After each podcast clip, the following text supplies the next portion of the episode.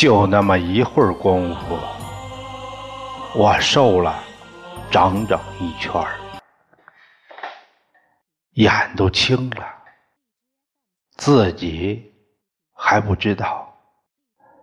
回到了家里，我娘一看到我就惊叫起来。她看着我的脸问：“你是富贵吧？”我看着娘的脸，苦笑着点点头。我听到娘一惊一乍的说着什么，我不再看她，推门走到了自己屋里。正在梳头的家珍看到我也吃了一惊，他张嘴看着我，一想到。他昨晚来劝我回家，我却对他又打又踢，我就扑通一声跪在他面前，对他说：“家珍，我完蛋了。”说完，我就呜呜的哭起来。家珍慌忙来扶我，他怀着有庆呢。哪能把我扶起来？他就叫我娘，两个女人一起把我抬到床上。我躺到床上就口吐白沫，一副要死的样子，可把他们吓坏了，又是追肩，又是咬我的脑袋。我伸手把他们推开，对他们说。我把家产输光了。我娘听了这话，先是一愣，她使劲看看我后说：“你说什么？我把家产输光了？”我那副模样让她信了。我娘一屁股坐在地上，抹着眼泪说：“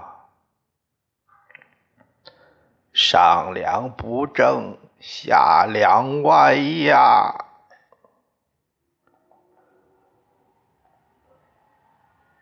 我娘到那时还在心疼我，她没怪我，倒是去怪我爹。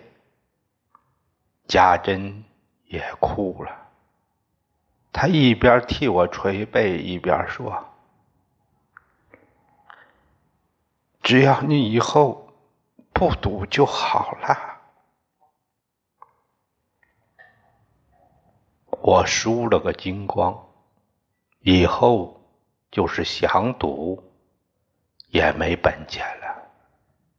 我听到爹在那屋骂骂咧咧，他还不知道自己。是穷光蛋了，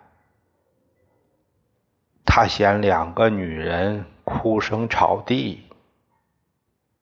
听到我爹的声音，我娘就不哭了。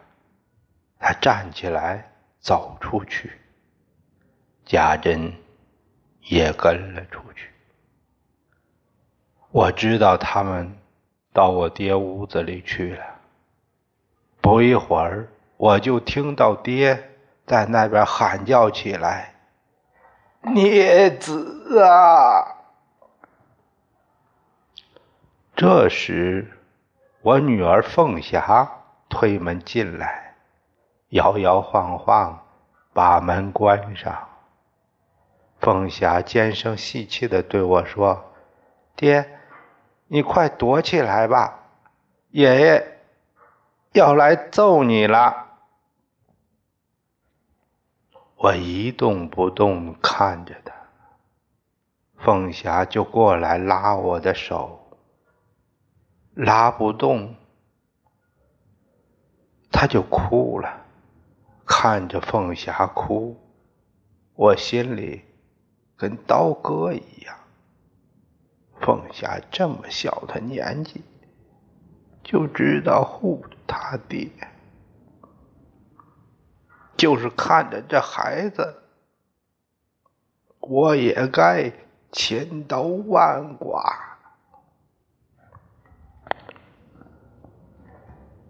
我听到爹气冲冲的走来了，他喊着：“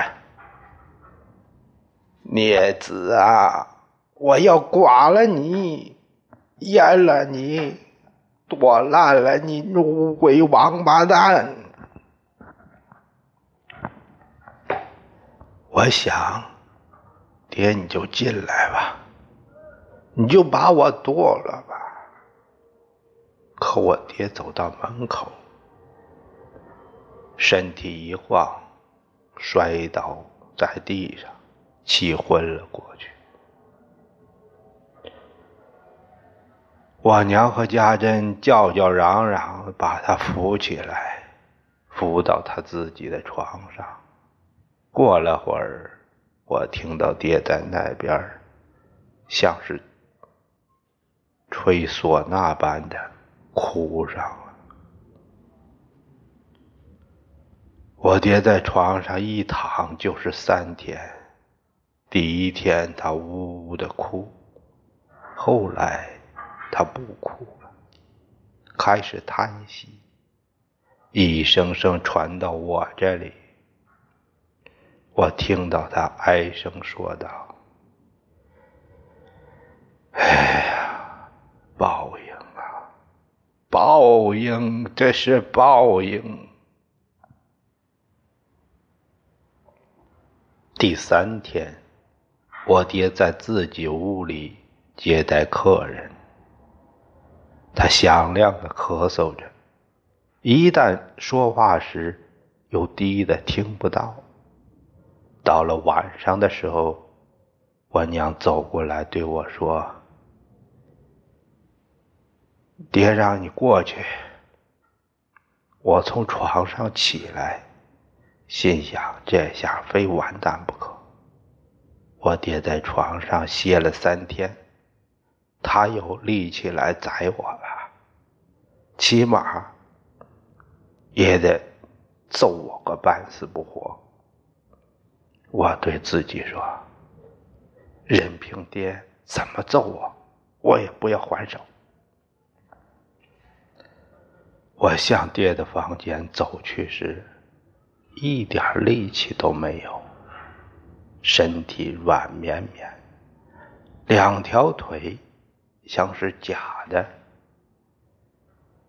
我进了他的房间，站在我娘身后，偷偷看着他躺在床上的模样。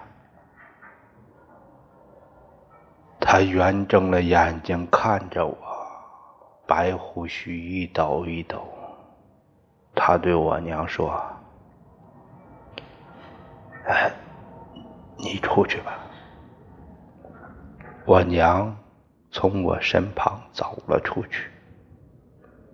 他一走，我心里是一阵发虚，说不定他马上就从床上蹦起来。和我拼命，他躺着没动，胸前的被子都滑出去，挂在地上。富贵呀，爹叫了我一声，他拍拍床沿说：“你坐下。”我心里咚咚跳的。在他身旁坐下来，他摸到了我的手，他的手和冰一样，一直冷到我心里。爹轻声说：“富贵呀，赌债也是债，自古以来。”没有不还债的道理。我把一百多亩地，还有这房子，都抵押出去了。明天他们就会送铜钱来。我老了，挑不动担子了，你就自己挑着去还债吧。哎，爹说完后长叹一声。听完他的话，我眼睛酸溜溜。我知道。他不会和我拼命，可他说的话就像一把钝刀子在割我的脖子，脑袋掉不下来，倒是疼得死去活来。爹拍拍我的手说：“去睡吧，去睡吧。”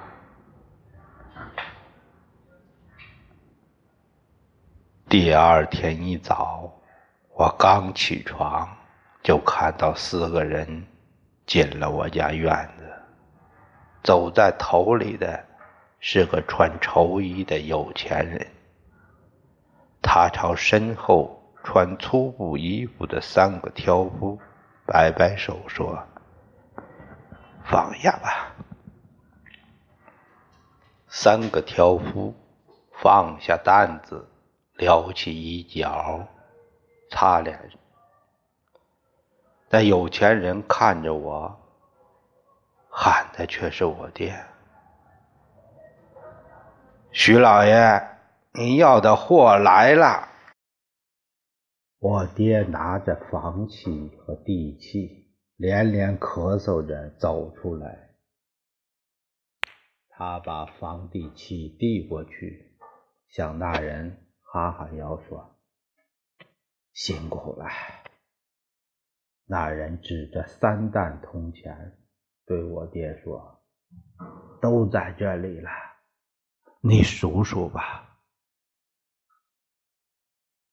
我爹全没有了有钱人的派头，他像个穷人一样恭敬地说：“不用，不用。”进屋喝口茶吧。不必了。说完，他看看我，问我爹：“这位是少爷吧？”我爹连连点头。他朝我嘻嘻一笑：“哎，送货时采些南瓜叶盖在上面。”别让人给抢了。这天开始，我就挑着铜钱走十多里路进城去还债。铜钱上盖着的南瓜叶，是我娘和家珍去采的。凤霞看到了，也去采。他挑最大的采了两张，盖在担子上。我把担子挑起来准备走，凤霞不知道我是去还债，仰着脸问：“爹，你是不是又要好几天不回家了？”我听了这话，鼻子一酸。差点眼泪下来，挑着担子，赶紧往城里走。到了城里，龙二看到我挑着担子来了，亲热的叫了一声：“哎，来了，徐家少爷。”我把担子放在他面前，他揭开瓜叶，皱皱眉：“哎。”你这不是自找苦吃？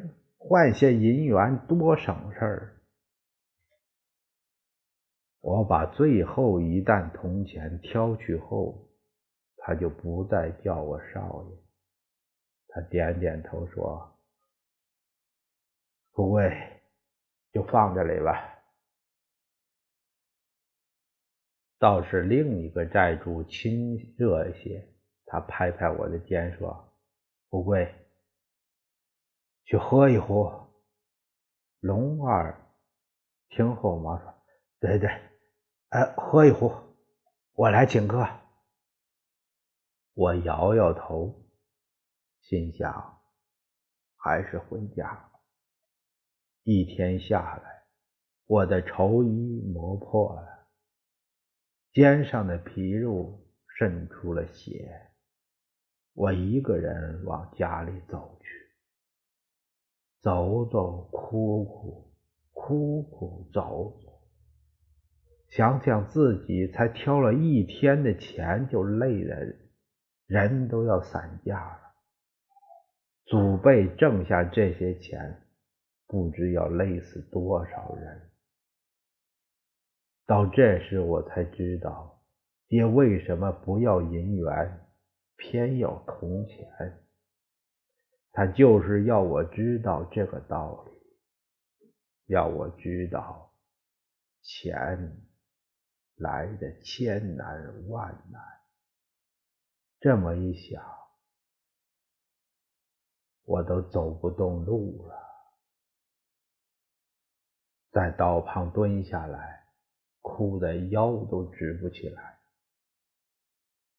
那时，我家的老故宫，就是小时候背我去私塾的长根儿，背着破包裹走过来。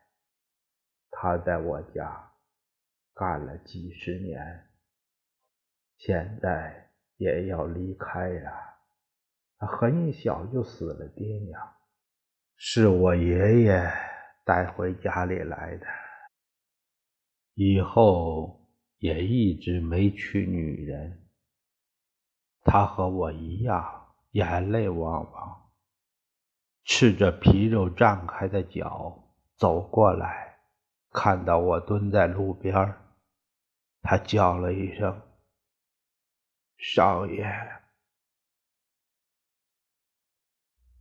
别叫我少爷，叫我畜生。”他摇摇头，要饭的皇帝也是皇帝，你没钱了，也还是少爷。一听这话，我刚擦完干净的脸，眼泪又下来。他也在我身旁蹲下来，捂着脸，呜呜的哭上了。我们在一起哭了一阵后，我对他说：“天快黑了，长根，你回家去吧。”长根站起来，一步一步的走开去。